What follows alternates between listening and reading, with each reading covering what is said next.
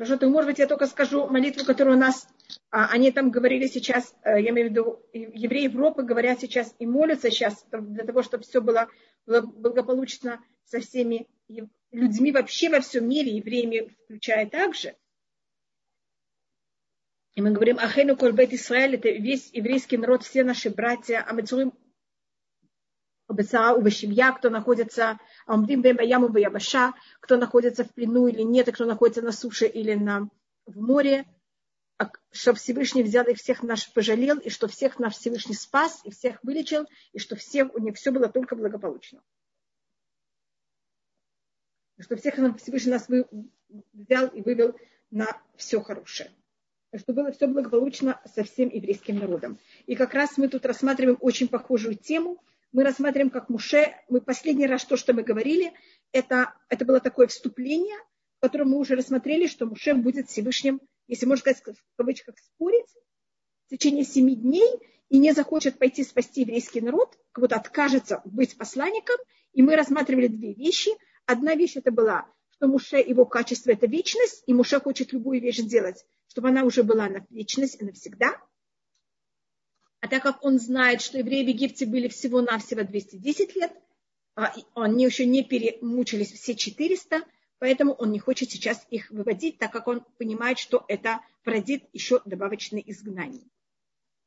И также а, он знает, он был в Египте, он понимает духовный уровень еврейского народа. А, другая вещь – это, что он не хочет никак задеть своего брата. И эту вещь, точку мы видим в Муше несколько раз, мы видим ее еще раз – там как раз это будет наоборот. Значит, в иудаизме нам то, что важно, это не количество. В иудаизме то, что важно, это качество. Если я делаю поступок, и в нем есть что-то неправильное, от него не может быть правильное. Для того, чтобы все было правильно, поступок должен быть как можно более правильным. После греха первого человека то, что произошло, это правильное и неправильное, оно смешалось. Это называется эцхадат товыра, дерево познания зла и добра. И наша вся цель это забрать все правильное и никак не дотрагиваться до того, что не совсем то, что надо. И поэтому Муше никак не хочет задеть чем-то своего брата, и этим он э, также в какой-то мере и он достигает, и Аарон, то, что у него нет никакой зависти к Муше, мы увидим, что происходит, какой уровень они достигают. Эм, и тогда Всевышний Муше спрашивает Всевышнего, мы говорим третья глава, одиннадцатый посук. Воймар Муше Элуким и сказал Муше Всевышнему, Мианухи келехаль паро, кто я такой, чтобы я взял и пошел к фараону, выхлосет дней лица, чтобы я взял и вывел евреев из Египта. Вайомер, и тогда Всевышний ему говорит, я имах, я буду с тобой, безе лехаха от кианухи шлахтиха, и это тебе знак, что я тебе взял и послал, вот там и Мицраим, тавдун это Элуким аляхарасе. А, и какой знак? Я тебе даю знак, что то, что я тебя взял и послал, когда вы возьм, ты возьмешь и выведешь евреев из Египта, вы будете служить, они будут служить Всевышнему, вы будете служить Всевышнему более точно на этой горе. Значит, тут очень интересный знак. Знак обычно дается о прошлом, о будущем. А, значит, я вам даю знак сейчас о том, что будет в будущем.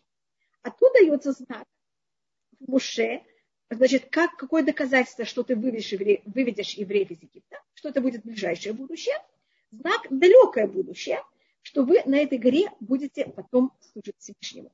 Значит, это как будто бы, если мы рассматриваем на уровне логики, это немножко сложно, потому что мы обычно даем знак близкой будущей, а более далекой будущей, или вообще знак настоящего о том, что будет в будущем.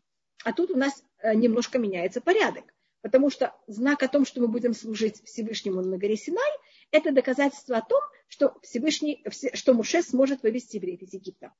И какая тут логика в этом?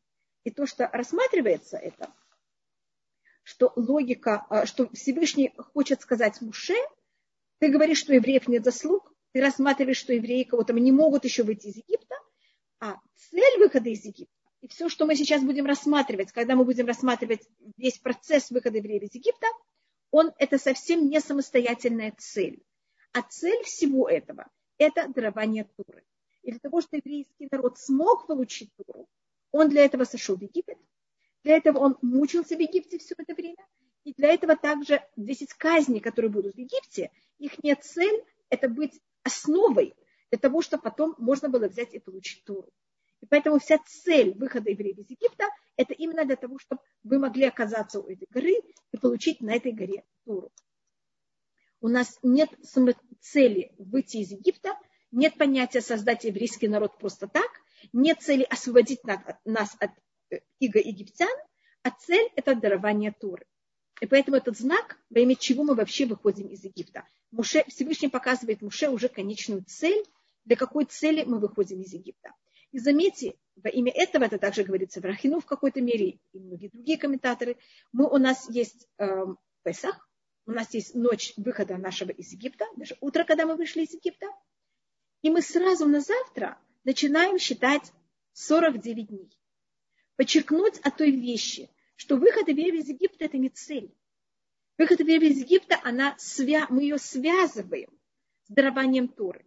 И мы, начиная со второго дня Песаха, начинаем считать эти 49 дней, пока мы доходим до Шавуот, до дня дарования Торы. Подчеркнуть вот эту идею, что нет э, цели в самой свободе, а цель она для того, чтобы получить Тору. И этим э, еврейский народ создается и доходит до цели сотворения всего мира. Мир был сотворен для того, чтобы соблюдали желания Всевышнего. Эм, и кто был избран давать нам Тору, это Муше. Вайомер, и сейчас мы видим, Вайомер э, Муше Лелюким, и сказал Муше Всевышнему, и не анухибаль бне Исраиль. Да, я возьму сейчас и приду к еврейскому народу. Я скажу им, что Всевышний ваших предков послал меня. Вам рули машмо, маумар И они спросят, что его имя, что я скажу. А, тут у нас есть э, несколько возможностей, как это рассмотреть. Значит, что спрашивает Муше? Муше говорит Всевышнему, «А, да, я, ты мне говоришь, сказал Всевышний Муше, вот, э, извините, Муше говорит Всевышнему, я возьму, я приду к еврейскому народу, я ему скажу, что Всевышний ваших предков вас хочет сейчас вывести из Египта, и он показался мне, они меня спросят, что его имя. Что значит имя? Имя – это понятие проявления. И у Всевышнего есть э, по преданию 10 имен. У нас есть понятие 10 имен, которых не стираются, или там, извини, или 7 имен, которые не стираются. Это целый спор. У нас есть какое-то количество имен, 7 имен, которые явно не стираются, еще несколько, о которых есть некоторые споры. И вот сейчас имя, которое мы просмотрим, оно из тех, которых в какой-то мере входит в спор. Имя Всевышнего – это понятие его проявления это понятие того, как он себя проявляет в этом мире. И у нас э, каждое имя Всевышнего – это э, другая форма проявления. Значит, у нас в этом посылке говорится Элоким. Элоким – это имя Всевышнего, которое символизирует суд. Это имя, когда Всевышний нам относится к нам, зависит от наших поведений и нашего, наших поступков. Есть другое имя Всевышнего. Это имя Всевышнего, которое называется э, четырехбуквенное имя, которое мы не можем произнести – это имя символизирует милость.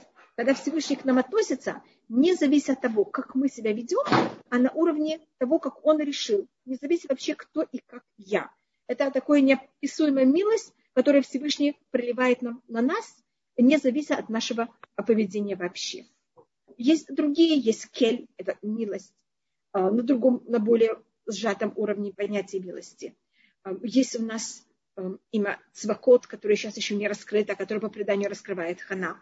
У нас есть, как я говорю, разные формы, как Всевышний проявляет себя в мире. И, когда, и на том уровне, как Всевышний себя проявляет в мире, это как мы его называем. Значит, Всевышний, мы не можем постичь Всевышнего. Человека, пока он живет, он не может его постичь ничем и никак. А то, что у нас есть, это только его имена. Значит, это в какой-то мере то наружное, что Всевышний проявляет своими поступками, с помощью которых мы этим поступкам мы даем какое-то имя. Мы как-то их определяем. И Муше сейчас говорит, евреи меня спросят, Всевышний, каким проявлением ты сейчас будешь проявляться к еврейскому народу? Милость, на каком уровне милость, суд. Что я им скажу? Вайома Элуким Эль Муше. Значит, тут очень интересно, весь Всевышний ему говорит, что это на уровне Эльким, это на уровне суда, но это уровень, который Всевышний говорит Муше. А сейчас Муше спрашивает, что же будет с еврейским народом, на каком уровне будет этот Э, это форма избавления еврейского народа.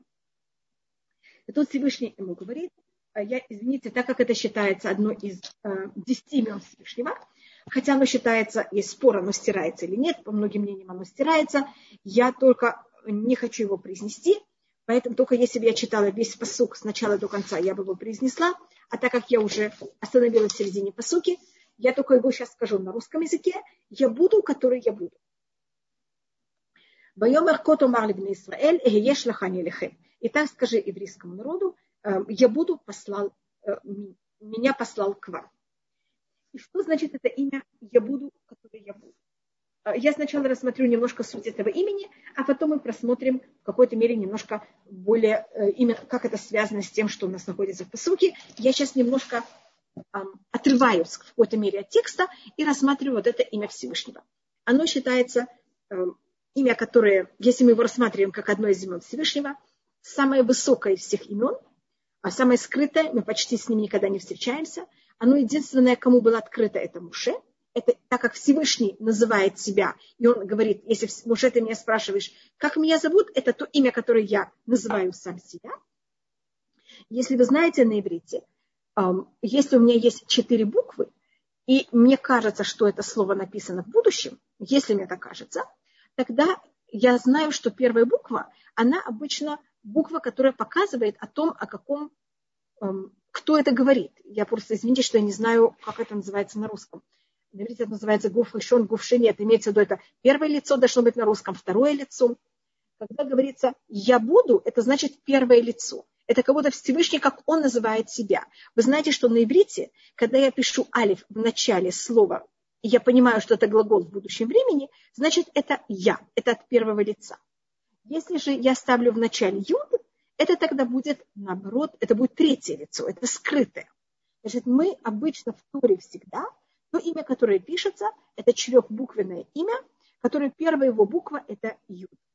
И первая буква юд значит, это он, это Всевышний, который скрыт, которого мы не видим, не знаем, не понимаем, и поэтому оно в какой-то мере в скрытой форме. И это как мы относимся к нему. Мы кому конечно, это не говорим и не произносим, но это имя, которое у нас написано в Торе э, много раз. И это считается самое главное имя, э, и оно считается в какой-то мере э, основа всего. А корень всего считается вот это имя. Корень, как вы знаете, это более скрытая вещь, более если мы берем это дерево, принято обычно это дерево рисовать наоборот, тогда этот корень у кого-то, он же происходит от Всевышнего, он самый глубокий, самый высокий и в какой-то мере скрытый. Это как Всевышний себя называет, поэтому тут у нас алиф в начале. Это я, и тут еще одно изменение в этом слове. У нас он пишется алиф, потом пишется буква хей, потом пишется буква юд, потом пишется буква гей. А в имени Всевышнего, как оно обычно пишется, которое мы никогда не произносим, первая буква юд, потом также, конечно, гей, но потом есть вав, а потом также гей. И у нас считается, что разница между, там, значит, тут у нас в этом имени в середине юд, а там в том имени, которое всегда пишется, и намного более часто мы его встречаем, в середине вав. То, что я видела, это тоже связано, извините, что я это сравниваю с своим именем, но вы знаете, что э, Хава, она названа в честь того, что она дает жизнь. А жизнь – это хая, как будто это понятие Э, кто-то, кто живой. Видите, тут есть юд, который меняется на вав. Считается, что юд – это в глаголе, а вав – это в существительном. И как вы знаете, что вав – это продолжение юда. Юда – это буква очень высокая, очень скрытая. Она единственная буква в алфавите, которая находится а, только в этом мире в начале строки, когда если у нас не есть строка, так она как будто в самой высоте, у нее нет в какой-то мере никакой связи с более низким частью строки. А вав – это уже когда мы берем юд и доводим ее в какой-то мере до конца э, строки. И вав – это как будто в какой-то мере уже какое-то воплощение и вещь, которая уже существует как существительная. А, Здрасте с глаголом, который он проходит и промелькает. Это имя «я буду» говорится только Муше, и оно открыто только Муше. Как вы знаете, Муше, он самый великий из всех проков – он достиг то, что никто не достиг из пророков в отношении связи с Всевышним. И он называется отец всех пророков. И поэтому также ему открыто то имя, которое не открыто никому никак и никогда. И это то имя, которое символизирует в какой-то мере самую самое глубокое понятие истины, которое только есть э, в мире. Как вы знаете, истина, эмет – это печать Всевышнего. В какой-то мере эм, печать – это то, что мы берем и печатаем внизу, это как мы берем и запечатываем вещь. Может быть, так как это такая очень высокая вещь, я да, рассмотрю это немножко, э, маленькую какую-нибудь точку, и потом мы перейдем уже к тексту. Это гематрия у нас когда мы говорим о именах Всевышнего, мы обычно говорим также их не гематрия. А, гематрия Всевышнего, как мы пользуемся ей, это 26, а гематрия вот этого имени, которое больше у нас нигде не повторяется, кроме в связи с Муше. Алиф – это 1, Хей – это 5, Юд – это 10, значит, это у меня уже 16. Хей – это 5, значит, вместе это 21. Мы эти 21 встречаем несколько раз что есть какая-то связь, скажем, 10 заповедей, они начинаются анухи, я, а, на иврите это начинается также с буквы алиф, а заканчивается 10 заповедей, все, что у твоего друга, эха, и последняя буква это буква кaf, кaf суфит, как видите, кaf ее гематрия 20, а первая буква, которая начинает 10 заповедей, это алиф, видите, что это вместе 21. Значит, это та, то имя Всевышнего, которое пронизывает весь мир. Он, конечно, как корень, который в нем есть все, что будет потом во всем, что будет позже. А, и особенно это имя проявляется и говорится Муше сейчас, когда то, что мы видим в мире, то, что Муше видит в мире, это теоретически противоположность. А Муше видит еврейский народ в эм, изгнании, униз, в очень тяжелом состоянии. Кажется, что правды вообще нет, и что присутствие Всевышнего в этом мире, в этом мире как будто бы а, отсутствует. Но если мы просмотрим глубже, это же все желание Всевышнего. И Всевышний через все эти негативные вещи, он проявляет и доказывает всем нам, что он есть не, зависит от всего этого. И это именно та форма Всевышнего, которая, если можно так сказать, а, это желание Всевышнего так сотворить мир. Есть у нас алмазы в глубине земли, и, как вы знаете, я видела алмазы, как они добываются из земли, они очень непривлекательны. И если их берут, потом отшлифовывают, они становятся великолепными бриллиантами. Всевышний нас сотворил. И Всевышний хочет, чтобы мы проявляли себя, чтобы мы за счет этого получали нашу награду. Если и мы становились тем, кто мы, а если Всевышний нам сам уже сделает нас абсолютно полноценными, тогда нас не за что давать нам никакую награду, это Он нас сделал. И он нам дает вот это ощущение, как будто бы, это в какой-то мере совсем как будто бы это также не очень просто в нашей жизни. А, он берет эти алмазы, что это мы, каждый из нас, и он их шлифует.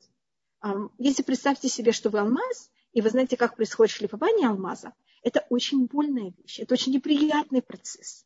Это, это режется. И это то, что происходит в мире, и так Всевышний превращает каждого из нас и весь еврейский народ драгоценнейшие бриллианты. А, но мы часто этого не видим так. Мы видим эти муки, как нам кажется, как будто оторвано от Всевышнего, как будто без связи с Всевышним. Нам кажется, что как это может быть? Почему к нам так тяжело и строго относятся? А, если мы возьмем какое-то распространение, это очень, может быть, глубокое такое понятие. У нас, как вы знаете, скажем, когда как раз мы говорили о том, что когда мы выходили из Египта, мы с первой, со второго дня Песаха считаем 49 дней, и мы тогда доходим до Шавуот. Почему это именно 49 дней? Потому что мы должны исправить весь физический мир, который был сотворен Всевышним в течение 7 дней. А у этих 7 дней есть все возможные варианты семерок, поэтому все возможные варианты семерок это 49, 7 помножить на 7 когда Всевышний хочет в этом мире проявить полную истину себя и полностью проявить вот свое это имя, которое его э, гематрия, если мы рассматриваем по цифрам, это 21, тогда то, что надо сделать, это кого-то сделать 21, помножить его на 21. Это вот все возможные проявления, это самого глубокого понятия проявления Всевышнего в этом мире и правления Всевышнего в этом мире. Если мы возьмем 21, и помножим его на 21. Те, кто занимается математикой, для них это очень просто. Это же 21 во второй степени, это 9 во второй, э, это 3 во второй степени и 7 во второй степени. Это у нас э, получится, как вы знаете, 441. А гематрия слова 441 – это слово «эмит», это правда. Это как Всевышний проявляет себя в этом мире, и мы тогда понимаем самую глубину правды Всевышнего, истины Всевышнего, и, конечно, понимаем, для какой цели все эти сложные вещи были сотворены в этом мире. А, и почему у нас есть так, так не совсем простые вещи в нашем мире, так как вы понимаете, мы а, должны превратиться в бриллианты, а это достаточно непростая вещь. Адам. И мы не всегда, когда мы находимся в этом процессе, а, оцениваем и понимаем, насколько это важно. И тогда это, я, значит, я сейчас взяла, отошла от темы и немножко затронула имя Всевышнего, которое тут у нас открывается, которое только открыто в Муше. А у нас есть 10, вернее, более точно 9 праведников, которые каждый из них открыл другое из 10 имен Всевышнего. И Муше, как я уже говорила об этом, только он и только ему было открыто это имя. И как вы видите, это имя Всевышнему открывает в самый первый раз, когда он, есть диалог между Муше и Всевышним. Видите, насколько на каком неописуемо высочайшем уровне а Муше доходит уже в первый момент, э, в первый раз, когда он только становится пророком. А, Но я сейчас я возвращаюсь в текст. Я это хочу в какой-то мере ввести в текст, а не так, как я оторвала это в какой-то мере и рассмотрела это, этот посук самостоятельно, сам по себе. Э, я читаю его еще раз. «Вайомер Элюким на Муше, Еш Арие, Вайомер Хотумар Либне Исраэль, Лахани И сказал Всевышний Муше, я буду, который я буду. А, и он сказал, так ты скажешь еврейскому народу, сыновьям Израиля, я буду вас послал. Говорит на это устное предание, что тут произошло? Муше спрашивает Всевышнего, как твое имя? И Всевышний говорит, я буду, который я буду. А значит, тогда его имя, я буду, который я буду. А потом он говорит, так скажи сыновьям Израиля, я буду, э, послал меня к вам. Э, почему тут только один раз говорится «я буду», а не два раза «я буду, который я буду», как это было в начале. Говорит Мидраш, что Всевышний сказал Муше, Муше, ты прав. А евреи не закончили свои, свое очищение. Бриллианты еще не совсем блестят. И поэтому, да, они окажутся еще в других изгнаниях. И, и всех этих знаниях я, конечно, их буду каждый раз выводить. И я буду, который я буду. Это имеется в виду, что будут еще неприятности, будет еще шлифование, и всех этих шлифований, конечно, еврейский народ выйдет, пока он не будет самый бриллиант первого уровня, или там первой воды, я не знаю, как это называется, э, уровня чистоты, я не знаю, извините, а, на русском языке, как оценивают бриллианты, я не знаю, я еле-еле это знаю фразы на иврите, на русском явно не знаю, как это правильно сказать. И тогда Муше говорит Всевышний, если сейчас, когда евреи в таком тяжелом положении, я им скажу, что их выход из счастья из Египта – это не последний, это не конечный, и что они еще раз попадут в изгнание. Они же войдут просто в непонятную депрессию. Это им будет так тяжело слышать. Сейчас они выходят, чтобы у них была в какой-то мере надежда. Они уже сейчас им говорят заранее, что они после этого выхода окажутся еще в других неприятностях и еще раз будут из них избавлены. И тогда Всевышний говорит, Муше, это я сказал тебе, ты меня спросил, какое мое имя, я тебе сказала. А евреям, конечно, ходу Марлибна Исраиль, да, скажи сыновьям Израиля, я буду послал меня к вам, это значит, что еврейскому народу только говори о этом избавлении, не говори евреям о том, что будут добавочные знания и добавочные избавления. Они сейчас не в, не в состоянии просто услышать о том, что будет потом, им достаточно это неприятности, в которых они сейчас находятся. Вайомер от Элюким Эль. И сказал также Всевышний Муше, Хотумах Израиль, так скажи сыновьям Израиля, Ашем Элюки Абутехем, Всевышний ваших праотцов, Элюки Авраам, Элюки Ицхак, Элюки Яков. Всевышний Авраама, Всевышний Ицхака и Всевышний Якова, Шлахани Элихем, послал меня к вам. Зешми Леулам, это мое имя на вечность, Везе Захили до, до, до. И это мое как меня напоминают поколение в поколение. И тут у нас, как вы видите, есть понятие имя Всевышнего. Значит, у нас тут есть э, понятие того, что Всевышний говорит, что он Всевышний Авраам, Ицхак и Якова. Это понятие. Каждый из них, как я уже сказала, проявил другое имя Всевышнего. А Авраам проявил понятие милости. Мы это как раз встречаем в нашей недельной главе, когда он, Авраам встречается с Малькицедеком после войны с четырьмя царями – Там говорится, говорится и про Малькицедека Вукуэн Кильон, и тогда, когда он благословит Авраама, Ашер Миген Цареха Баядеха, Барух Кель Эльон, там говорится вот эта фраза «благословен Всевышний». Кель – это имя милости Всевышнего, которое считается, что его раскрыл Авраам. И заметьте, что когда мы говорим Тфилат Амида, первое благословение, которое оно параллельно Аврааму, там есть, конечно, и Авраам, и Ицхак, и Яков, они же его потомки, там есть вот это понятие кель эльон, которое как раз вспоминается в нашей недельной главе. Башар миген цареха очень напоминает слово маген Авраам, щит Авраама. И Всевышний говорит в нашей недельной главе, которую мы только читали, анухи маген лах, я щит твой. Видите, тоже эти вот слова, которые есть у нас в первом благословении Тфилат Амида, они у нас созвучены с теми словами, которые мы встречаем, когда Всевышний говорит с Авраамом. И вот понятие милости Всевышнего, первый, кто это раскрывает, это Авраам. Элюкей Ицхак, Ицхак раскрывает другой уровень Всевышнего, и это понятие суда. И что Всевышний к нам относится на базе наших поступков. А Всевышний называется пахад Ицхак, так а, в одном месте он называется, это страх а, Ицхака. Это понятие вот этого сдержанности и понятие о том, что Всевышний к нам относится на базе наших поступков.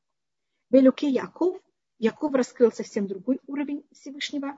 А если видите, на иврите это есть разные формы, как говорится, но это буква перед э, и если у нас также вот эта буква И, на, на иврите это Вав, и Всевышний Якова, у нас не говорится перед Ицхаком И, а хотя мы часто, когда говорим три вещи вместе, мы можем сказать И в конце, перед последней вещью, или можем добавить И также и перед предпоследней вещью. Также можно сказать Я и ты и он. Можно сказать Я, ты и он. Значит, это И можно добавить э, только один раз или два раза. Э, у нас есть понятие, что рядом с Ицхаком почти никогда у нас нет этого «и», а, а рядом с Яковом всегда есть это «и». Мы тоже, когда говорим в Твилат Амида, мы говорим «Элюки Авраам», «Элюки Ицхак», «В Элюки Яков». Видите, как как раз эта же фраза, которая у нас находится здесь, потому что Яков, как мы говорили про букву «Б», что это как буква «И» на русском, она объединяет, она та, которая э, объединяет небеса с землей, и кто достиг этого уровня, это был Яков, который приводит, начинает еврейский народ, и от него начинается проявление Всевышним, а, который за счет еврейского народа проявляется все время в этом мире и объединяет духовный и физический мир вместе. А, и он послал меня к вам. Зешмиля улам. Это вещь, которую он... Это мое имя на вечность. Вопрос, какое имя? А мы тут видели эм, то, что мы видели, я буду, который я буду. И мы тут видели несколько имен Всевышнего. Мы видели имя Илюким. А, и то, что рассматривается, что не зависит от того, что происходит в мире и как, имя Всевышнего, оно все время стабильно. Оно, хотя я рассматриваю что-то, как будто есть разница тому, как он относится к нам, в плане него нет никакой разницы. Он остается всегда то же самое, и у него есть понятие абсолютного, абсолютности, на вечность всегда то же самое. Но есть другое понятие, другое понятие, зезыхы. И это как вы меня вспоминаете, это как вы меня говорите, дор-дор, поколение поколений, это понятие того, как мы, как люди, Всевышний к нам проявляется. Как мы его в какой-то мере вспоминаем, как мы к нему относимся. И это зависит, конечно, от каждого поколения, кто мы такие, как, в каком состоянии мы находимся – так мы также в какой-то мере вызываем Всевышнего и относимся к нему. Есть разница между вечностью, что это абсолютная вещь, есть понятие поколения. Поколение, как вы знаете, каждое поколение, оно совсем другое, проявляется по-другому, у него ментальность другая. И также Всевышний каждому поколению за счет этого э, у них связь, она совсем на другом уровне. И кого-то вспоминание Всевышнего, как мы его произносим, оно в каждый раз совершенно другое. Значит, тут Всевышний открывается Муше. Кроме того, что есть тут э, в этом диалоге между Всевышнего и Муше, есть послание Муше вывести евреев из Египта, есть тут также откровение Всевышнего Муше, и Всевышний раскрывает Муше форму его имя, это имеется в виду глубочайшие понятия, как Всевышний правит мир, и также эм, вот то, что мы сейчас видим, зешмилу лама, зезахили дор, и также понятие от того отношения Всевышнего с нашим миром или нашего мира с Всевышним в каждом поколении и абсолютно понятие абсолютности и понятие относительности. Абсолютности – это вечность, а относительность – это поколение. поколение. А, может быть, я только скажу такую маленькую вещь, когда первый человек сделал свой грех, он Значит, если бы Адам не сделал грех, как вы понимаете, не было бы поколений, было бы только он, и что бы было тогда, это было совсем на другом уровне все. И тогда он был проклят, что, весь, что у нас будет понятие, а, мы будем есть колючки, эти колючки называются дар-дар. Видите, дар-дар и дор-дор очень похожи. Это вот понятие того, что мы должны взять и переработать, и изменить за счет... Эм, и поэтому у нас есть так много поколений, и каждое поколение изменяет и исправляет другое, другую вещь, которая в какой-то мере была а, чем-то, какой вошел какой-то изъян за счет первого греха, и мы должны в какой-то мере это каждый раз взять и с какой-то другой стороны взять и исправить. Считается, что души, какой-то мы, в какой-то мере каждый из нас, это какая-то, какой-то осколок души Адама. И душа Адама, она как будто была поделена сначала на такие большие, как будто бы полосы, это в какой-то мере понятие каждого поколения. И в каждом поколении есть каждый из нас. Это какой-то осколок вот этого э, уровня или полосы души Адама. Поэтому каждое поколение имеет какую-то свою особость, э, свою ментальность, которая вот символизирует в какой-то мере тот пласт, из которого, из которой, можно сказать, из этой уровня души, в который он э, был расколан. Мы считаемся, что мы уже самый конец души Адама, и мы считаемся его пятым. Это в какой-то мере наша символика. Тут рассматривает Раши также такая вещь. Зешмиля улам. Если вы посмотрите сейчас в посуке, может быть, если вы увидите, если перед вами есть э, Танах, вы увидите, что ля улам – это на вечность. На иврите пишется всегда с вавом. Улам – это значит мир. Но если я, вы знаете, что у нас нет классных, поэтому если я возьму слово улам и напишу его без вава, а в Торе он пишется как раз без вава тогда у меня это слово будет как алем. Алем значит скрыть. Может быть, я вам это напишу.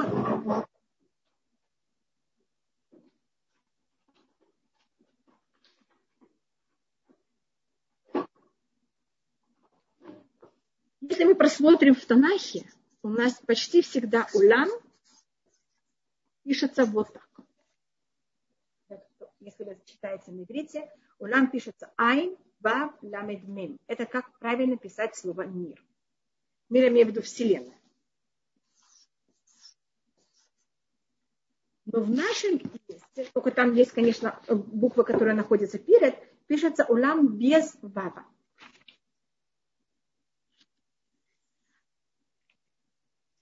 Вава нету.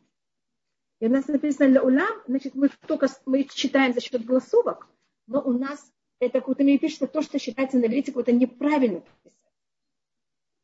А у нас в Танахе есть часто, когда пишется в какой-то мере не так, как должно быть по правилам. И тогда, конечно, есть комментарии, почему же это пишется по-другому. И тогда алям это значит, илам значит исчез. Корень этого слова это значит исчез. Если это пишется без вава. А, и поэтому говорится, зешмиля улам, имя Всевышнего мы должны скрывать. Поэтому мы его не произносим. Это имеется четырехбуквенное имя Всевышнего, которое мы не произносим никогда. И это, как вы знаете, начинается с Юда, потом есть Хей, потом есть Ват, потом есть Хей. И очень интересно, что Рашбам, который комментирует это, он не хочет в какой-то мере, так как у нас есть вот это понятие, что имя должно быть скрыто, я тут делаю неправильную вещь, я ее говорю буквы, хотя надо их в какой-то мере скрыть, он их пишет какой-то какой шифр. И он нам раскрывает шифр. Он говорит, я вам скажу, какой шифр. Но так как это имя мы скрываем, это неправильно. Так как написано здесь, что надо скрыть это имя, это неправильно его писать открытым текстом. И поэтому он пишет шифром, хотя раскрывает там какой-то шифр. Это очень просто понять, но так правильно. Э, значит, это имя мы не э, оглашаем и не говорим. Конечно, не произносим, и мы его скрываем. А есть имя, которое мы произносим, и мы его говорим. И это в какой-то мере, которое каждое поколение им пользуется. И это не э, имя, а это в какой-то мере, как мы, это четырехбуквенное имя, вместо того, что написано, что мы вместо этого говорим. Это тоже имя из четырех букв, но оно другое. Это имя, которое имеет алиф, потом далит, потом нун, потом юд.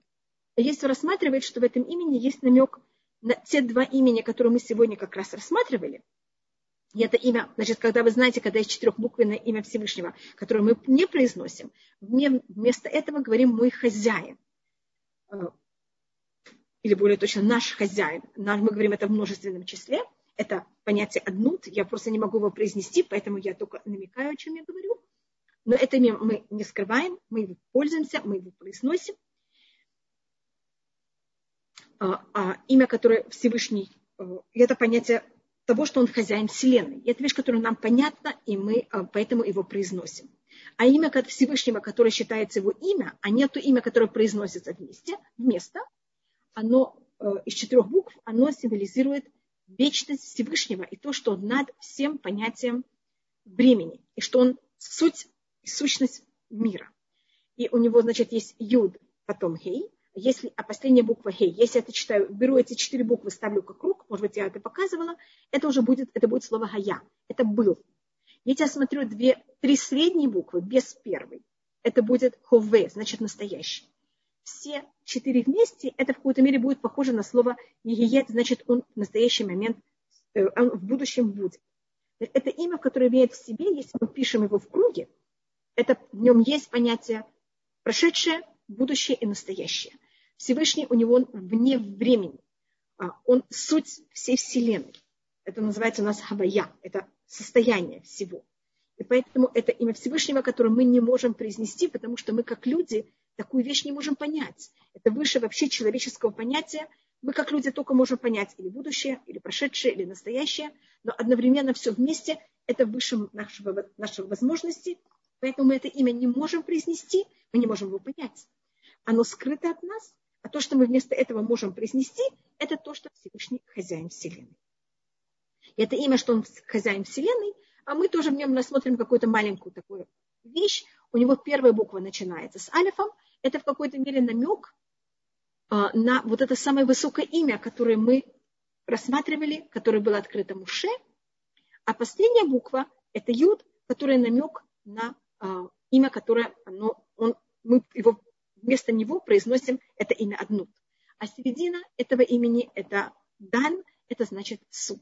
Это тоже имя, которое в какой-то мере проявление суда и того, что хозяин, Всевышний хозяин а, нас. И это, конечно, об этом по сути есть еще очень много э, комментариев объяснений, но мне кажется, мы, я просто боюсь тут, на, э, что было более, больше нагромождения. И я только хочу, чтобы мы поняли, что у нас есть понятие имя Всевышнего, это его суть, которую мы не понимаем, не знаем, и поэтому не можем произнести. А есть то, что мы вместо этого берем и говорим, это зихры, это как мы это помним, как мы в какой-то мере это произносим, это то имя, которое мы да в какой-то мере понимаем, и поэтому у нас пишется одно, а мы произносим всегда, когда пишется четырехбуквенное имя Всевышнего, начиная с Юда, потом Гей, потом Вав, потом Гей, мы не произносим это, а мы вместо этого говорим э, имя, которое символизирует того, что Всевышний хозяин мира, что это Адон, а, что это в какой-то мере его связь с нами и наше понятие о нем. А, значит, тут до этого момента у нас было это диалог между Муше и Всевышним о том, на каком уровне Всевышний сейчас будет спасать еврейский народ и как Всевышний сейчас проявляется на духовном уровне для еврейского народа. לך ואספת את בני ישראל, ואמרת אליהם, השם אלוקי אבותיכם, נראה אליי, אלוקי אברהם, יצחק ויעקב לאמור, פקוד פקדתי אתכם ותעשו לכם. И говорите Всевышний, возьми и собери старших, старшим Израиля, и скажи им, я Всевышний ваших працов, я показался вам, я Всевышний Авраам, Ицхак и Якова. Видите, снова перед Яковом есть В, есть буква И, то, что на русском. И скажи им, покот покадати, я вспомнил вас и то, что сделано было вам в Египте. Вот это слово покот, может быть, мы его уже рассматривали, оно очень интересно на иврите, потому что оно имеет в себе очень много эм, значений. А, на иврите есть несколько слов, которые имеют очень много значений одновременно. Мы, может быть, уже рассматриваем это слово, это у нас считается такой пароль, с помощью которого мы вышли из Египта. У нас покод, это может быть вспомнить, покод это также не вкада, скажем, на иврите это значит кто-то не хватает, нехватка какая-то, нехватка человека обычно. Это может быть также пересчитывать, и это может быть также кто-то, кто он очень важный. Мы факед, это, скажем, там офицер. А, значит, видите, четыре совершенно разных объяснения этого слова. И когда Всевышний пользуется этим глаголом, сказать, что с помощью него он выведет, выведет нас из Египта, это значит, что у нас будет как будто бы все четыре варианта вместе. Это значит, а Всевышний нас вспомнил, но это избавление, оно будет с муками. Оно будет с нехваткой, какой-то нехваткой какого-то числа еврейского народа. Значит, это не будет избавление а, без проблем, это будет избавление с много проблем. И потом за счет этого мы станем также очень важным, и Всевышний нас очень сильно возвысит. Значит, есть избавление без проблем, но тут сказано Муше, что эти избавления будут с помощью достаточно негладко, и вначале будут достаточно э, какие-то нехватки в еврейском народе, значит, какая-то часть еврейского народа не переживет это. Э, и будет, как я вам говорю, нехватка какой-то части еврейского народа. Это то, что сказал э, Йосеф перед смертью. Он передал этот пароль э, своим детям – и это был скрытый пароль, который передавался из поколения в поколение. Мне кажется, может быть, я вам рассказала, что э, и сейчас Всевышний этот пароль передает э, Муше. Говорится в Перке Дарабили Эзер, может быть, я рассмотрю это очень быстро, что у нас есть конечные буквы. И говорит на этом Магараль, конечные буквы, их не суть, это избавление. Потому что у нас всегда избавление в конце. Сначала есть муки, а потом избавление. Избавление не может быть в начале, потому что для того, чтобы нас избавить, должно быть что-то, из чего нас избавить. Значит, есть проблемы, из которых нас избавляют. И у нас есть, сейчас я напишу, может быть, все наши конечные буквы. У нас есть капсуфит, как раз связано с нашей недельной главой. У нас есть мемсуфит, у нас есть нунсуфит, у нас есть пейсуфит, и у нас есть сарисуфит. Это у нас называется,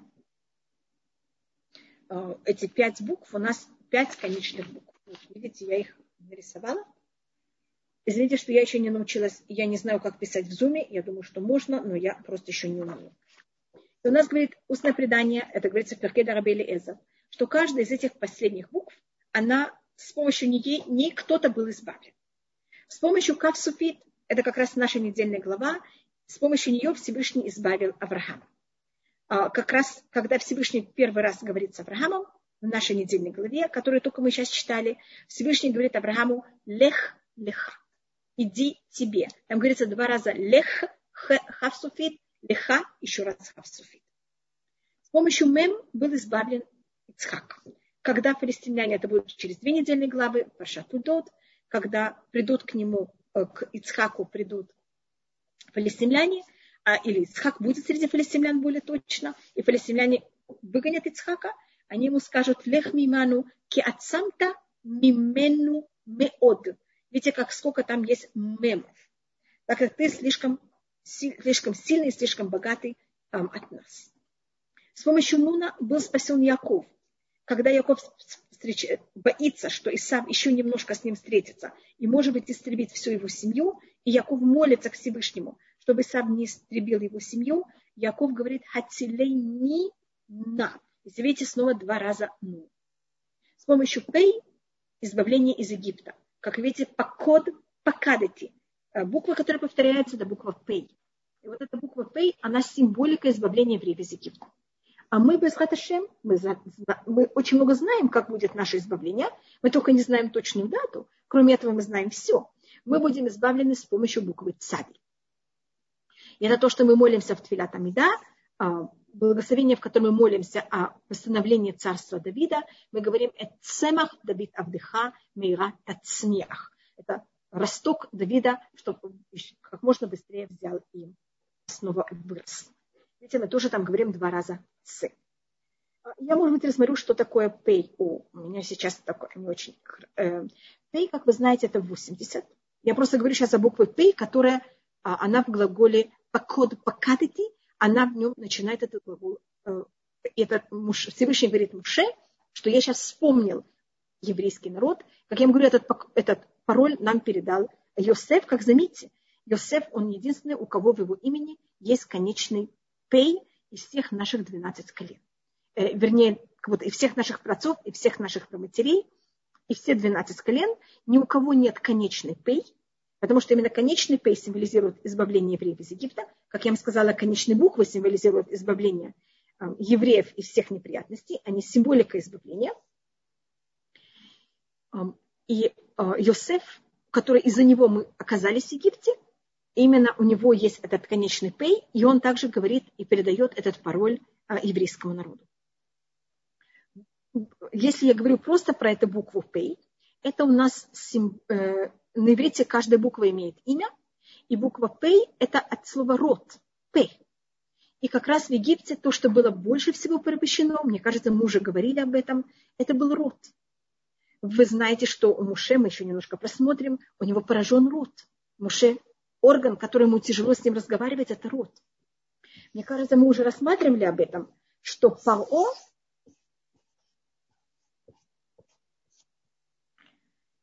я тут не знали, это видно. Я тут написала слово паро. Можете увидеть, что тут у меня есть пей. Я подчеркнула и хей в конце. Пей и хей в конце – это понятие рта. А в середине то, что у меня есть, это ра. Фараон считается злой род. Он, говорит устное предание, держал евреев за глотку, извините, что я так говорю, за горло, и не давал им кого-то дышать, не давал им говорить. Мы потом увидим, что когда Муше приходит, это ему мешает, чтобы евреи говорили. Он хочет, чтобы они занимались непонятно чем, только чтобы этого не происходило и не думали ни о чем хорошем. И считается, это говорится в Зоре, что когда мы были в Египте, наш род и наш разговор был в изгнании. И когда мы вышли из Египта, то, что мы получили, это разговор. И поэтому то, что мы получим на горе Синай, это будет 10, изречений, 10 э, заповедей, которые были у нас в какой-то мере это разговор, который мы получим во время выхода из Египта. И вот эту связь Всевышний, который будет давать нам. Мне кажется, мы уже говорили, когда мы говорили о женщинах, что в имени Шифра, матери Муше, и в имени Пуа э, тоже у нас есть буква П. Видите, и у Шифра, и у Пуа все личности, которые упоминались до этого момента, в книге Шмот, ну, кроме 12 колен, которые упоминаются в начале, а те, кто уже находится в Египте и страдают до рождения Муше, у них у всех есть вот этот П, и это вот символика буквы П. Еще я видела в, э, у Мараля, я не знаю, ли вам интересна будет такая вещь, это такая, как называется, меню, мне кажется, я один раз это уже показывала, я могу это показать. Еще раз, я только показываю по коду.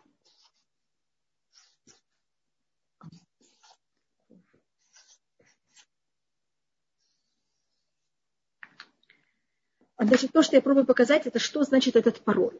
А значит, этот пароль показывает, что, что значит эти слова по код покадете. Я вспомнил, почему они так важны. А мы потом увидим, что по преданию там идут спрашивать, кто и что, и как он не были даны. А, значит, это понятие, что есть избавление, которое проходит гладко, есть избавление, которое проходит через проблемы. Это избавление из Египта будет не гладкое. А также, что то, что сейчас будет избавлено, это именно род еврейского народа, поэтому то, что тут происходит, это вот это конец букв. Э, э, у нас есть именно вот это понятие пейсуфит. И тогда мы получим род и получим в какой-то мере э, разговор. И вы знаете, что праздник, который у нас есть в честь этого, называется Песах. И на уровне устного предания мы это рассматриваем как Песах, род, который разговаривает. И в Песах тем, что мы занимаемся, это ртом. Мы говорим, мы едим. Это не как сухот, когда мы занимаемся именно местом проживанием, а именно мы занимаемся ртом. Поэтому это то, что нам было открыто, когда мы вышли из Египта если можно это рассмотреть, мы были в Египте как младенец в утробе матери, мне кажется, мы говорили об этом, и в утробе матери рот закрыт. А когда мы выходим на свободу, когда мы рождаемся, открывается рот, и у нас понятие, мы можем разговаривать, плакать, кричать, э, и дышать, и есть. Это то, что произошло с еврейским народом. Мы в какой-то мере вышли из этого ужасного места, где мы находились, и у нас открылся рот. И тогда мы могли получать слова Тур. А теперь то, что я тут написала, это э, имена букв, которые составляют слово по коду. И такая вещь у нас называется милюй. Это уровень, значит, если мы рассматриваем о том, как мы комментируем Туру, у нас есть уровень, который называется пшат, у нас есть уровень, который называется драш, у нас есть уровень, который называется ремес, у нас есть уровень, который называется намек. Намек делится на очень много уровней, как и пшат, как и драж, и, как вы знаете, все, и как и суд, который все вместе составляет нам 70 уровней, 70 пластов.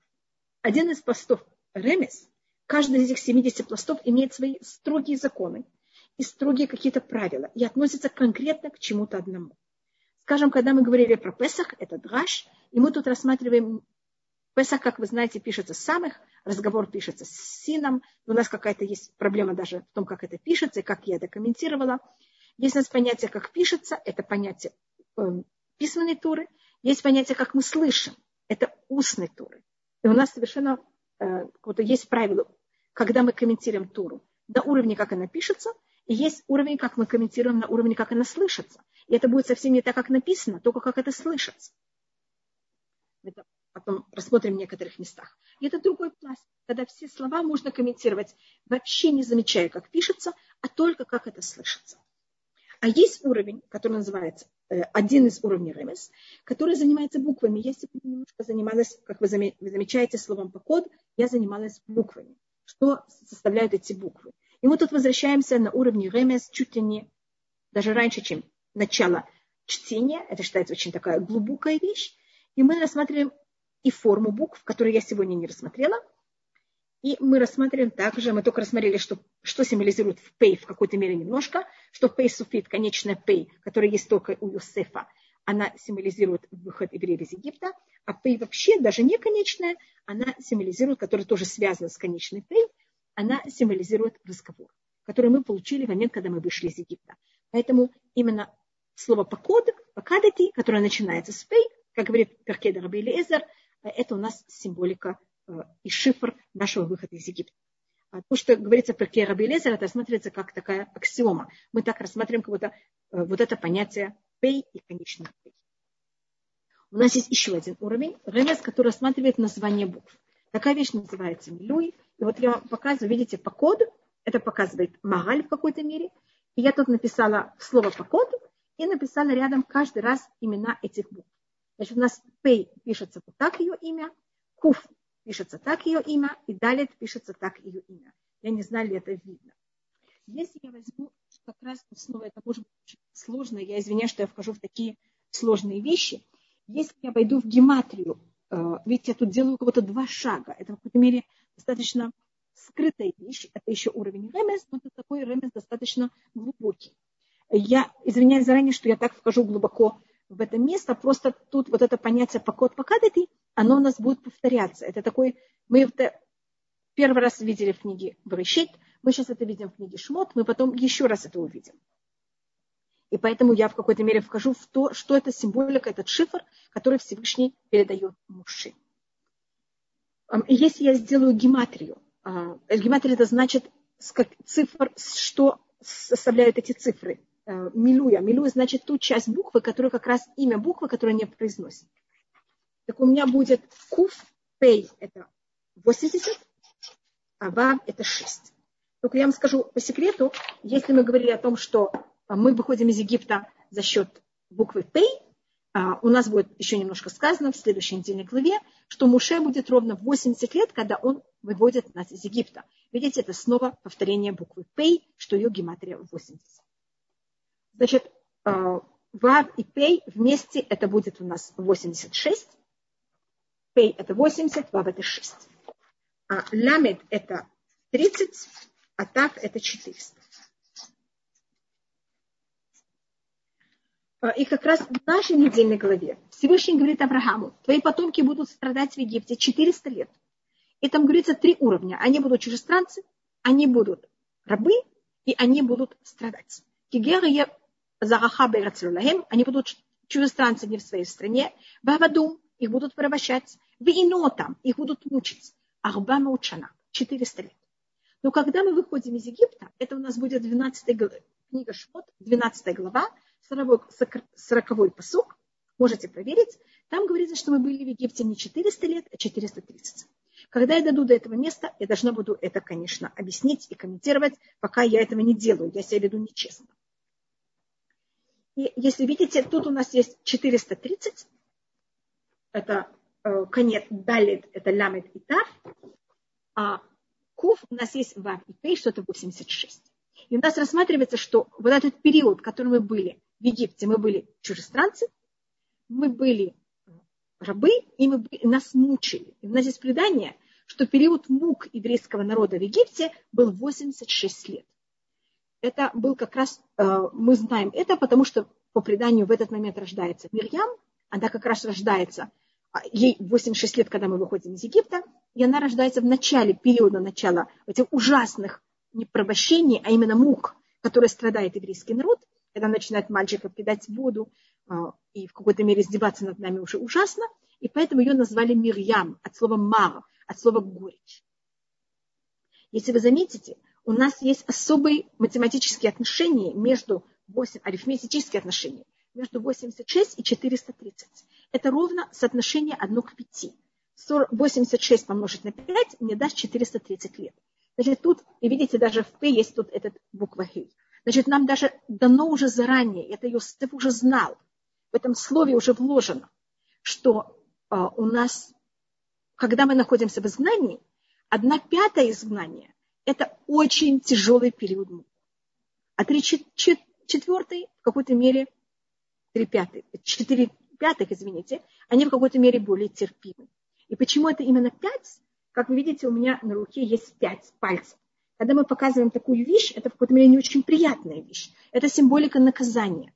Но Всевышний милостлив, и он нам, это муки самые тяжелые, они, конечно, не все время, одни одно пятое. Что это, конечно, ужасная вещь. Мне кажется, что когда мы начали книгу Шмот, я тогда говорила о том, что евреи в Египте что-то вроде катастрофы пережили 86 лет. Если мы сейчас говорим о имени Всевышнего, имени суда, суда Всевышнего, который раскрыл в мире, эм, просто мы сейчас это говорили, поэтому я тоже это показываю. Извините, что так много гематрия приводила сегодня. Э, имя Всевышнего, которое символизирует суд, который раскрыл Ицхак, а его гематрия тоже 86. Можете попробовать, это гематрия слова Элюким. Э, так мы на этом э, заканчиваем хумаш. И, пожалуйста, если у кого-то есть вопросы, я сейчас готова к вопросам. Э, да, Рабанит Хава, есть вопрос. Как научиться понимать волю Всевышнего и отличать ее от, свои, от своих желаний? Как почувствовать, что именно, э, что именно этого хочет Всевышний? Если бы я могла вам на это ответить, я была бы самым эм, счастливым человеком в мире. Поверьте мне, что я каждое утро и очень большую часть, часть моей, моего дня только об этом думаю. Что Всевышний от меня хочет сегодня? Что я должна сделать в этот момент? Это непростая вещь. И первым делом это просто надо об этом думать. Мой папа всегда задавал себе вопрос о любой вещи, которую он делал. Папа даже говорил о том, что получит от этого Всевышний. Вот если я делаю такой поступок, какую пользу это принесет, если можно сказать, пользу Всевышний, какой-то мере, что будет от этого правильно в глазах Всевышнего. Это то, что мы должны делать каждый раз, когда мы что-то делаем. Если у нас есть сомнения, очень хорошо, если есть кто-то, кому мы доверяем, с кем мы можем посоветоваться. Мой папа Зихнори Враха всегда со всеми советовался. А потому что человек, он близок к себе, он очень субъективный, и мы видим вещи субъективно. А когда кто-то со стороны, он видит мир объективно. Ему тогда какой-то мере легче нам подсказать и показать, что и как. Но, конечно, этот человек, с кем мы советуемся, должен быть очень хороший человек, правильный человек, который тоже хочет исполнить желание Всевышнего – и у него нет, и он не пересекается никакими корыстными целями с тем, о чем мы с ним говорим. А то это очень тяжело. Спасибо. Да, Есть очень, один. очень правильный вопрос, очень непростой. И это, конечно, вещь, которая мы все время занимаемся. Есть еще один вопрос. Э, что для нас значит лемайс лема, лемая, лемая се, понятие скрывать имя Всевышнего? О, что мы его не произносим – мы его не пишем. А, это у нас как такая запрещенная вещь.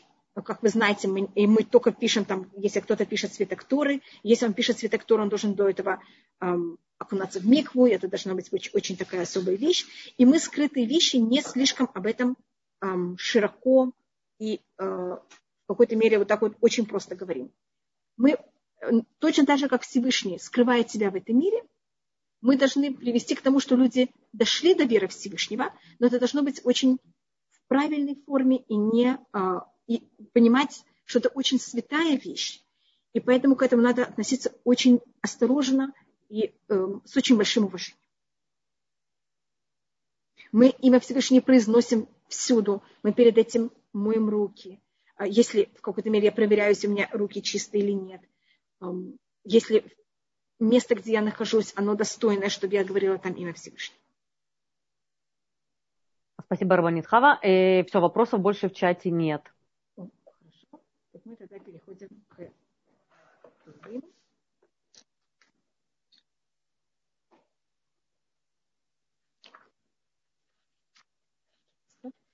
Мы сегодня прошли очень э, мало, маленькую часть. И у нас также есть понятие, если спросили меня о том, что мы скрываем имя Всевышнего, мы э, скрытые вещи просто так не рассказываем. У нас есть вещи, которых мы не имеем права рассказывать о недостойным людям. Есть вещи, которых э, мы не все понимаете, как это. У нас есть вещи, которые называются секреты, и мы не можем их рассказывать всем. И это тоже называется скрывать имя Всевышнего. А, и мы сейчас э, рассмотрели, мы сейчас находимся в псалмах, в 106-м псалме. И мы находимся в 24-м посуке. И 24-й посук у нас очень особый, мне кажется, что мы его не рассмотрели. И это мы тут рассматриваем о том, как евреи сделали э, грех, когда они послали посланников. И в чем был в какой-то мере суть греха посланников. Им было взято, и они, им ос это, им было отвратительно. Извините, это мой перевод, может быть, есть более правильный перевод этих слов. У меня с собой нет здесь перевод на русском, и я себе разрешаю просто перевести um, как, как первое слово, которое мне, снова с моим очень скудным русским, я извиняюсь. И они взяли в какой-то мере и оторгли, или им было неприятно страна, которая она желаемая, страна, которая все ее всегда в какой-то мере желают и хотят. И они не взяли, не поверили его слова.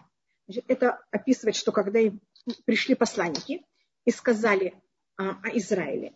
Израиль это место, которое до наших дней, видите, сколько лет уже прошло, а, оно всегда желаемо всем.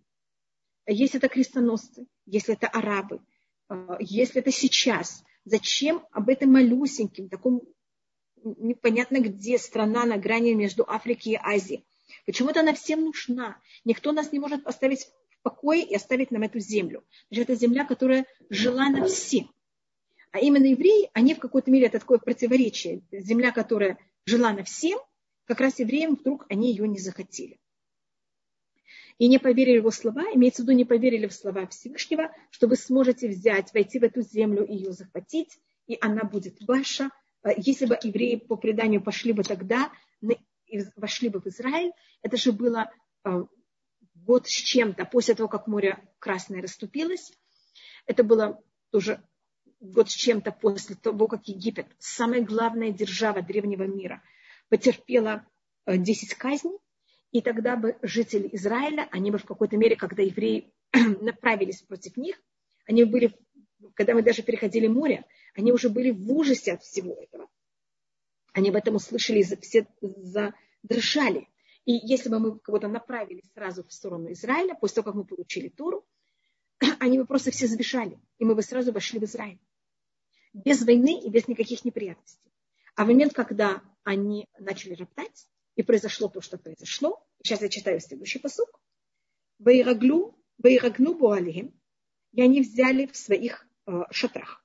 И они, ваган, это значит быть, вы знаете, бывают дети, которые они все время жалуются, они плачут, им неприятно, они о всем в какой-то мере э, приходят с претензией. Такой человек у нас называется нирган. Вайрагну, это значит, евреи тогда в своих шатрах, вот они в какой-то мере роптали. Они роптали против Всевышнего. Лошему бы Они не услышали и не послушали голос Всевышнего. И, как вы знаете, тогда евреи сказали, что что с нами будет, мы в какой-то мере пойдем воевать, они нас все убьют, имеется в виду жители Кнана. Хотя если бы тогда бы евреи пошли, как я вам говорю, никто бы с ними не воевал, им не нужно было бы вообще оружие, и они бы просто э, пешим захватили бы Израиль, э, вошли бы просто в Израиль, не захватили, потому что просто не было бы с кем воевать, и они бы просто захватили Израиль сразу. А то, что евреи тогда сделали, они плакали, они говорили, как им ужасно, приходили в претензии, зачем нас Всевышний вывел из Египта, что будет с нашими детьми, с нашими женами, как они там погибнут во время войны, что будет с ними, мы погибнем, кто заберет наших жен и детей. Лошаму Бакурашем. Они не послушали голос Всевышнего, который сказал идти и ничего не бояться. Вообще даже зачем они послали посланников, они могли войти в Израиль без посланников. И тогда Вайса и Долахим, тогда Всевышний взял и поднял свою руку. Поднять руку, это имеется в виду клятву. Лапиру там амидба. Взять и привести к тому, что они возьмут и падут в пустыне.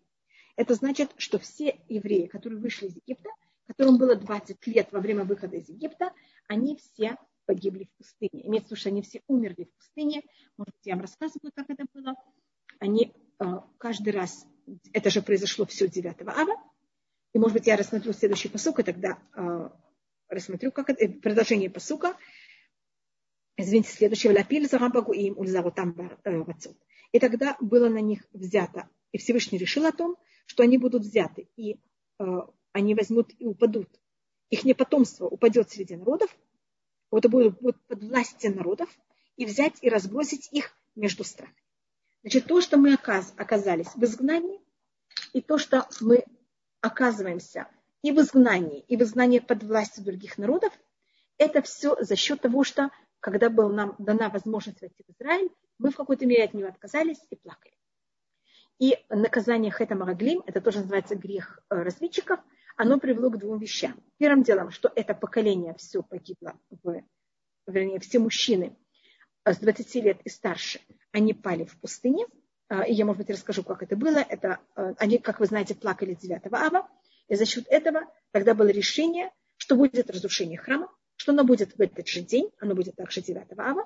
Поэтому что мы пойдем, их не потомство пойдет среди народов, и что также мы будем изгнаны во всех э, странах мира. Это значит того, что еврейский народ окажется в изгнании. Так как вы не хотели войти в Израиль, вы хотели остаться в пустыне, вы хотели остаться в изгнании, пожалуйста. Значит, всегда а, наказание, которое дает нам Всевышний, оно не совсем наказание. Это в какой-то мере естественное вытекает из того, что из самого греха. Вот и грех сам и наказывает. У нас есть такая цитата в Иха, «Мипиашем лотицега авату». Из уст Всевышнего не ходит зло и добро. То, что мы делаем, оно само в какой-то мере оборачивается на нас. Это просто естественное следствие посту наших поступков. И так как евреи не хотели войти в Израиль, так вследствие этого, даже после того, как они вошли в Израиль, они там не останутся, они окажутся вот среди всех народов и также будут разбросаны среди всех стран мира. Если когда-то это не совсем было так, в наше время, мне кажется, мы разбросаны просто среди всех стран мира и добавочно также среди всех народов. И, может быть, я расскажу, как это было. Э, значит, мы оплакивали и не хотели войти в Израиль 9 ава. Это была ночь 9 ава, когда пришли посланники и рассказали нам, какой, какой Израиль. И тогда все начали плакать, э, вернее, мужчины. Э, и Всевышний сказал, вы плакали совершенно зря, сейчас нет никакой проблемы, никаких мук, ничего, ничего даже нет близко. И так как вы плакали зря, вы будете эту ночь всегда плакать, но уже совсем не зря. И каждый год 9 ава евреи рыли себе могилы, все мужчины, и шли спать ночью 9 ава в эти вырытые себе могилы, которые они вырывали себе а, в эту, ночь. И каждое утро, именно утро, кто вставал, вставал, а кто не вставал, там оставался. Они не умирали в течение всего года, они умирали только 9 ава. Это был такой, и это происходило в течение 38 лет. Последний год они пошли спать, по-моему, я вам рассказывала, и они остались живы. И это рассматривается, у нас написано это также в книге Хескель, это говорит также у нас комментаторы, что если бы не грех э, посланников, мы бы э, не было понятия изгнания еврейского народа. И это следствие, то, что мы до, до этого момента в изгнании, и вообще, что есть такое понятие, как изгнание, это все э, родилось, если можно так сказать, за счет греха, греха посланника. И, может быть, я рассмотрю еще одну вещь, это тут не говорится, я только это, это говорится на другом месте, только то, что говорится в Айрагну, что они э, брали и роптали. И роптать – это в какой-то мере неправильный разговор, неправильная форма проявления рта.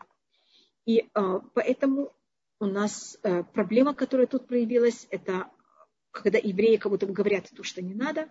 И поэтому пока мы не, не справим наш разговор, и вместо того, что роптать, мы не будем благодарить и восхвалять Всевышнего, а мы, это у нас проблема, э, как будто это корень проблемы того, что было изгнание, особенно последнего изгнания. И без когда мы это исправим, мы возвратимся в Израиль. И кто больше всего пробовал это исправить, это был царь Давид, который в его жизни ему тоже приходилось, просто мы учим псалмы, поэтому я это подчеркиваю, которым ему приходилось в его жизни, его выгоняли из Израиля. Давид хотел жить в Израиле. И у него не было возможности проживать в Израиле. За счет гонений, которые он пережил, он очень переживал за это. Он пишет об этом, говорит об этом. И никогда он старался, что бы ни происходило с ним, не роптать, а вместо этого только восхвалять Всевышнего. И поэтому он дошел до этого уровня, что именно его потомок будет э, Машех. Поэтому точно так же мы, если есть неприятности сложности, если вместо того, чтобы роптать, мы восхваляем Всевышнего, мы этим исправляем все. Это считайте основа, для чего сотворен мир. И чем больше проблем, а вместо того, чтобы роптать, мы, наоборот, восхваляем, это же ужасное испытание. Естественно, людям, когда есть проблемы, это, наоборот, роптать. Конечно, в пустыне это было на пустом месте, поэтому это роптание было еще тяжелее. А они думали, что будет проблема. В настоящий момент еще не было проблем. Но даже если есть настоящие проблемы, и вместо того, чтобы роптать, мы находим в себе силы искренне восхвалять Всевышнего, мы тогда исправляем э, неописуемую вещь, и мы даже не можем себе представить, что у нас, что происходит в этот момент за счет нас. Может быть, я вам рассказывала эту вещь. Это рассказывается про Хайм Шмулевица. Он, если вы знаете, был Роши в Мир. Он во время Второй мировой войны привел к тому, что когда он был с Ишиват Мир в Шанхае, вот я неоднократно их спасал от японцев, переговаривал с японцами. Потом приехал в Израиль и был в главе. И он э, находился в ней также во время шестидневной войны. В шестидневной войне он еще с группой людей, которые были в этом районе, они находились в бомбоубежище. И там была женщина, которая достаточно, э, которая в то время уже была не очень молодой, которой муж ее бросил с детьми, а, скрылся куда-то. И она не могла выйти замуж. И в какой-то мере вся ее жизнь была искалечена. И все знали, что ей очень тяжело и очень больно. И в середине бомбежки Ярда, э, это было на границе, еще мир находится на границе, находилась на границе с Иорданией. Сейчас, слава богу, это уже все Израиль. Э, и была очень тяжелая бомбежка со стороны Иордании. И в середине этой бомбежки эта женщина встала и сказала при всем, я прощаю моему мужу. И после этого встал Рабхайм Шмулевич и сказал, мы победили шестидневную войну. Это было в середине бомбежки. И вот мы видим шестидневная война, победа неописуемая. Евреи взяли, захватили намного больше территории, чем они были. Победили просто магниносно а, три армии, которые были даже больше, намного больше численности, чем мы, если говорить про Египет. Мы победили, мы захватили весь Синайский полуостров. Мы захватили громадную часть Иордании. Мы захватили часть также голландских высот в Сирии. И это рассматривается за счет того, что мы там Э, у нас был неописуемый там разработаны программы, как это все делать и что. Если вы спросите Рабхайм Шмулевица, кто победил шестидневную войну, он вам скажет, вот эта женщина, которая простила своему мужу. И в этот момент не роптала, а нашла в себе силы взять и простить. Поэтому так как корень нашей проблемы, что мы разбросаны среди народов и отданы под власть народов, это потому что когда пришли посланники, они, э, и то, что они сказали, мы роптали, если даже у нас есть из-за чего роптать, и у нас очень сложное положение, и мы находим, как я сказала, в себе силы не роптать, а наоборот, мы этим спасаем нас. И сейчас рассматривается следующий грех, который евреи сделали в пустыне. Это последний грех. Я не, и, может быть, я тут рассмотрю, может быть, говорили об этом, когда мы были в пустыне, у нас есть несколько неправильных поступок, у нас есть три если можно сказать, самых тяжелых грехах, из-за которых я рассматриваю тяжелые грехи, в случае, когда у нас написано, эм, сколько евреев за счет этого погибло. Э, когда первый случай это золотой телец, и у нас написано, что за счет этого погибло 3000 евреев, еще сколько-то, которые мы даже не знаем. Когда были, э, был, были посланы, посланы посланники, и они пришли, сказали то, что они сказали, евреи роптали. У нас не написано тогда, сколько погибло, но мы знаем, что за счет этого мы остались в пустыне 40 лет, и э, каждый год погибало примерно, умирали примерно 15 тысяч евреев каждый год. И все поколение, э, оно взяло и поменялось. И последняя, последняя сложная вещь, которая у нас была в, Егип, в пустыне, совсем перед тем, как мы входим в Израиль, уже на сороковой год, мы уже вообще на грани с Израилем, это когда Баля, по совету Бильама Баляк посылает дочерей э, Муава и Медьяна, которые берут и разлагают еврейский народ, и происходит э, вот этот тяжелый грех еврейского народа. И тогда погибли 24 тысячи еврейского, часть э, мужчин еврейского народа. Видите, это очень такая большая э, цифра. И вот эти три греха, они символизируют в какой-то мере три совершенно разных э, склонности, которые есть у людей. Э, первое – это идолопоклонство, золотой телец. Это совершенно неправильные мысли.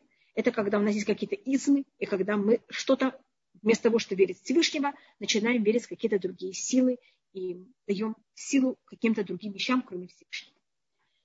Посланники – это понятие деления на партии, роптания, ненависти. Оно просто говорится у нас в книге Дворым, что у нас была ненависть между нами, раздоры, раздоры между нами и Всевышним. Но не идолопоклонство, а именно вот это роптание, когда мы противимся, у нас такие неприятные, у нас боль, у нас обида на Всевышнего или на людей вокруг. Есть третья вещь – это удовольствие. Удовольствие – это красивое слово, а есть другое слово параллельно этого – это страсти. И то, что тут у нас говорится, это последний наш поступок. Бейцамдули Бальпоо. И мы взяли и прилепились к Бальпоо. И мы взяли и ели жертвы мертвых. А, Бальпеор – это его символика, это хозяин Пеор, точный перевод этого слова. Это имя такого идола. А, в древние времена были много, целое семейство идолов, которые начинали слово Бааль. Бааль значит хозяин. Был идол, который назывался Бааль, был Бааль Звув, Бааль Брит, Бааль Пиор. Вот есть разновидности этого идола. Я не очень в этом разбираюсь, я только говорю о том, что мы находим в Танахе. Перевод слова пиор на иврите – это взять и раскрывать. Скажем, раскрывать рот тоже называется лифо, это п, это даже не раскрывать, а раздирать рот. Это вот такое очень эм, неприличное слово. Э, видите, что в слово пиор это очень напоминает слово пао, там те же самые буквы. Потому что Паро тоже это была его символика, это в какой-то мере все на показ, все раскрыть.